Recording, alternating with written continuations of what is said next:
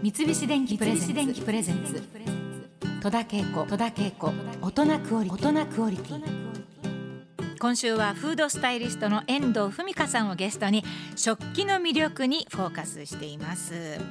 あのスタジオにいくつかお皿をね、えー、遠藤文香さんにお持ちいただいてるんですけれども、はい、初めてお買いになったお皿っていうのを持って、はい、そんなの大事に持ってるんだね。もう 15年ぐらい前のものですけれども。素晴らしい。それは、はい。ちょまあ本当使い勝手いいサイズのお皿で。そうですね。卵焼きのせるだけでも絵になる。あの真っ白な、ちょっと広大少し高さのあるもので。少し高みありますね。で表面は割と平らなので、うんうん、あの料理も盛りやすくって、うん、本当によく使っています。なるほど。初めて買った皆さんお皿とか器お持ちですか？私なんかもうどうしたのかも何だったのかも思い出せない。それぐらいちゃんとしてなかったんだなっていうふうに思うんですけれども、まあ、こう言ってあの1枚のお皿と運命の出会いをされた遠藤文香さんなんですけれども、まあ、それ以来たくさんお気に入りのね食器集めるようになったと思うんですけれども。はい。今現在はどれぐらいの商まあ、商売にもねしてらっしゃるからね。ね、はい、きっと多いんでしょうけどどれぐらい？ありますざっと。昨日数えてみたんですけど写真少し撮ってきたんですが見せてあのうちの食器棚と棚に綺麗に入ってる、多分500ぐらいあるんじゃないかなという感じがします。はい、そうですか。どんな風な感じでそれぞれの食器を使ってらっしゃいますか？あの夜ご飯作る時に、はいえーと、私が一番やるやり方はその夜の主菜を一番最初にメニューとして決めた時に、うん、それを今日はどの器に盛ろうかなっていうので、例えばあの今だとゴーヤチャンプル作りましたってなったらあ、はい、あじゃあ今日はあの沖縄のやちむんを使おうかなでその1枚が決まったらそれに合わせて副菜のものを揃えていく色味だったりとか質感だったりとかをちょっと揃えていくような形で。す。そういうことか、はい、あとはあの季節とかによっても変わってくると思うので、うん、今の夏の時期だと私も染付の器だったりとか、はあ、染付っていうのは具体的にどんな感じのものになりますか、うん、今あるのだとこういう青い、青い色がついてる。はい、ちょっと涼やかですよね、ね、涼しい感じですよね。はい、うん、あと印判って呼ばれるようなあのちょっと型で、うん、あの絵をつけていっているのを印判って言うんですけれども、そういったものをを使ってあとはやっぱり白い器とか、ね。うん、あとガラスの器とか、ね、はい、季節によって。で、秋冬になってくると、少し色味の濃いものとか、うんうん、素材もぽってりしてるようなそうですね、ものを選んで、季節感に合わせて、あのその食卓を。なるほどね。あの美しく見せるコツみたいのはあるんでしょうか？あの私は割とこう大皿みたいなやつにバンってあると、なんとなくお惣菜屋さんみたいでちょっと美味しく見えるっていう感じは持ってて、はい、あの、そうするとその食器の話ではなくて盛り付けの話なんですけれども、はい、お家で出す時にあんまりきちきちっと完璧に綺麗に盛り付ける必要は全然ないと思うんですけれども、うんはい、立体感を出してこう少し高さをあの持って盛ることが大切なのと、あとあのこうナスが入っていたりとかそのナスの皮の紫色の綺麗な部分とかを、ざって盛り付けた後に一つ二つだけ上に乗せてあげるとか、そのその食材があこの子が美味しそうだなっていうところを少しだけ上に重ねてあげるだけでも、これはよくあの撮影の時にも使うテクニックなんですけれども、家でも応用できると。ちょっとねいい子を上の方にちょっと。もう一個あるだけで全然違ってくるので、ね。はい、でまあこう立体型っていうかちょっと山な感じでそうです、ね、べちゃっとなるよりはその方が美味しく見えるっていう感じですよね。はい、そうですね。はい。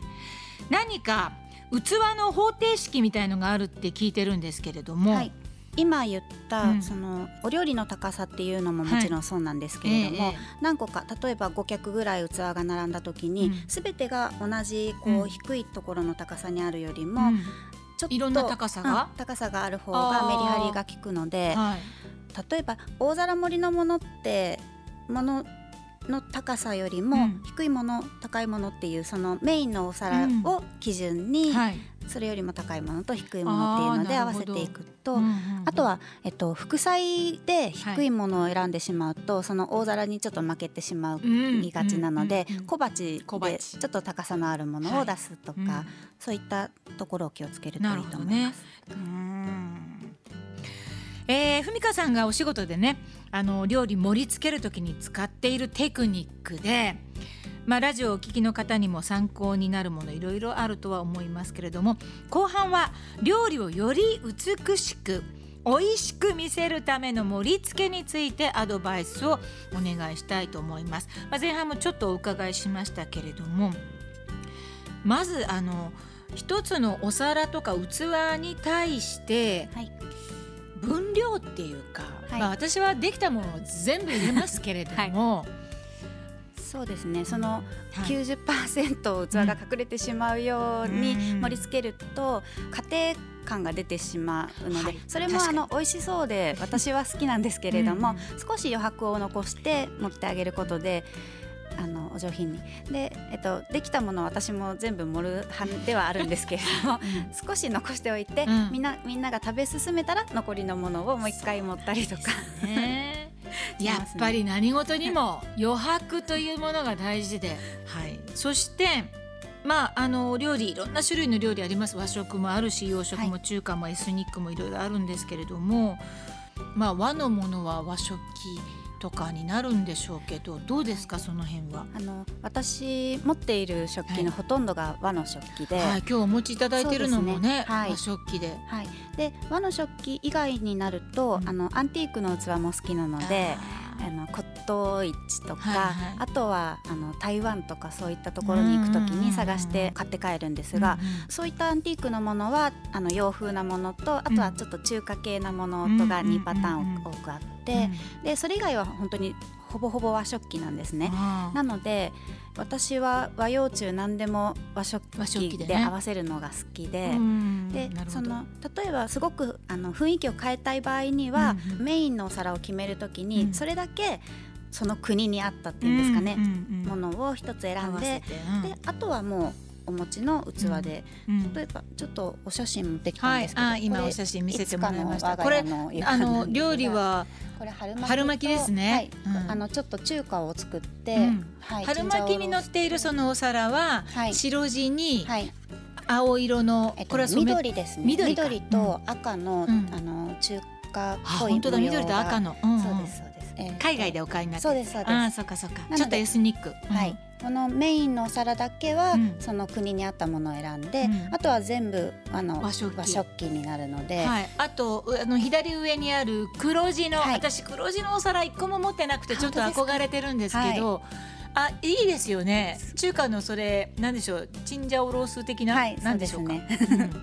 あのそれが盛り付けてある。そうです、んん。であの黒地に縁に少しはい、うん。赤い縁取りが入ってるのが、この春巻きを乗せている赤の絵皿とうん。色をリンクさせてるんですけど、そういったところでちょっと共通点を見出してっていう。はい。なんかでも本当美味しく見えますよ。美味しいんでしょうけど。そういう風にしてお皿出すのもねなんか楽しいかと思いますけども、はい、あの最近気づいた法則があって、はい。その料理自体のうん。色、食材の色味とうん。食器の色味を、うん。あの反比例させるとうん。すごく相性がよくって、要は春巻きみたいにこの茶色一茶色色みたいなものだと、うん。ちょっと柄がついていたりとか形が少し変わっていたりするような、うん。少しお皿自体に装飾のあるものを選ぶとなるほど。よくって、うん。あと例えばいろんな食材が入ったパワーサラダみたいな。ああいったものだと、そのお料理自体にこう、賑やかさがあるのでシンプルなシンプルな白一色か黒黒だだっりとか。あと木の器とかもいいと思うんですけれども、そういうシンプルなうん。形でシンプルな色合いのものをうん。選ぶとすごく相性が良い。なるほどね。さっき私黒い器ちょっとう,、はい。うっかり言ってしまいましたがなんか上級向けのイメージがあってこれに乗せると 美味しく見えるんじゃないかって常々思ってたけど、あのお洋服と一緒だと思うんですけれども、なんかアクセントカラーをうん。どんな色でも入れても黒って合わせやすいと思うのでね。それとうんうんうん。食材も同じで、赤い食材でも、白でも緑でもいろんな食材をこう受け入れてくれるので、うんうん。ぜひあのお持ちになっていただいて。はい。えー、食器使いの達人である遠藤文香さんは小さな和の食器これ豆皿っていうんでしょうかね、はい、それもあのたくさん活用されているということなんですけど今日もいっぱいお持ちいただきました、はい、豆皿っていわゆるあの、まあ、小さいお皿ということになりますけれども、はい、これって何ですか？お醤油皿とか、まあ、突き出しとか、そうですね。大体どんな時に使われているものですか、まあ、一人で晩酌をするときにちょっともう買ってきたものとか、うん、冷蔵庫にあるもので済ませようって思う時には少しずつ乗せて、せめてちょっと気分を上げて、やっぱりそこがね。普段からいつも豆皿をたくさんっていうのって難しいと思うので、うん、1枚だけ毎食ちょっと加えるっていうふうにやっていくとだんだん慣れていくかなと思います。なるほどねいい感じかな。ワンプレートで出したい時も、はい、一つ汁物を入れたりとかする時には、うん、そこに一個だけ豆皿を、うんね。うん、置いてっていうのも、ね、あのお盆の上にいろいろ乗せたりするのもすごく楽しくって、はいはいはい、ちょっとお仕事でやった写真なんですけれども、あのこりゃもうなんか料亭のいわゆるなんていうんですかあれ八寸っていうんでしたっけ？そうですね。でもこれ実は全部デパ地下で買ったものを載せているだけで。お惣菜そのものが？何種盛りみたいな？そうですそうですそうです、なので一つ買えば7種類8種類買えるものがあると思うのでもうそれを移し替えるっていうだけなんですけれども。今のふみかさんはお盆の上に豆皿が12345ほんとそれこそ8個だ、はい。うん、あいろんな形のが載っててそこに見合うなんかいろんなちょこっとした突き出しのようなものが載ってる。はいこんなの最初に出た日にゃって感じですよ。本当ですね。そうすればいいんだな。八つの豆皿を用意して、ちょちょちょっとまずお出しする。そうですね。豆皿あの全然あの何名かご友人来られた時も、揃ってない方が逆に可愛いと思うので、なるほどね。あの何脚か揃えなきゃいけないっていうことを考えずに、もう好きなものを、はいはい、あの手に取って、はい、置くだけでもすごく様になるとああなんかちょっと今ちょっとそれちょっとテンション上がりました。それはすぐできそう。うんうんうんお盆にね綺麗に乗せて、はい、いやなんか豆皿ちょっと生かされますねそれはね、うん、それはまず、えー、買ってきたものでもその豆皿に盛り付けたらちょっとね、はい、いい感じになるしさあ遠藤文香さんたくさんの本も出されています。えー、また SNS などでも情報を発信されていますのでぜひチェックしてみてください。戸田恵子大人クオリティ今日のゲストはフードスタイリストの遠藤文香さんでした。ありがとうございました。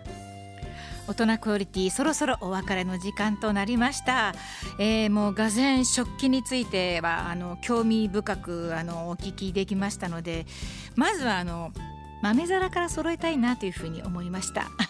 オープニングでも紹介しましたけれどもここ最近の暮らしの変化に戸惑うこともありますがやっぱり自分のお家はとても大切な場所ですよね。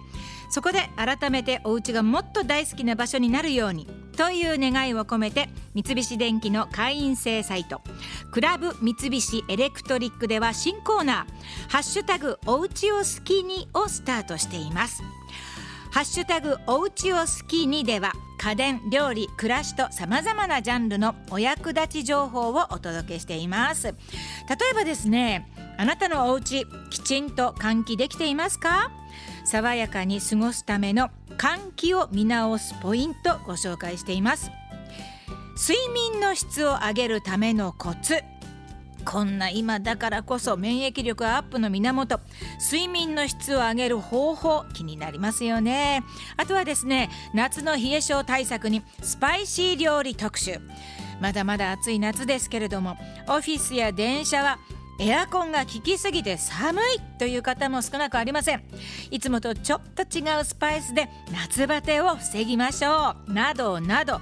他にもですねお家がもっと好きになるコンテンツが満載です。今後も皆さんの毎日にちょっとプラスになる情報をお届けしてまいります。今回ご紹介したクラブ三菱エレクトリックハッシュタグおうちを好きにのコンテンツは会員でなくてもご覧いただけます。会員登録いただくとポイントを貯めてプレゼントキャンペーンに応募できたりマイページが利用できたりします。9月からは6周年キャンペーンを予定しておりますのでぜひご覧ください。詳しくはクラブ三菱エレクトリックの頭文字を取って CME 三菱で検索してみてください。それではまたこの時間のお相手は戸田恵子でした。三菱電機プレゼンツ。戸田恵子。戸田恵子。大人クオリティ。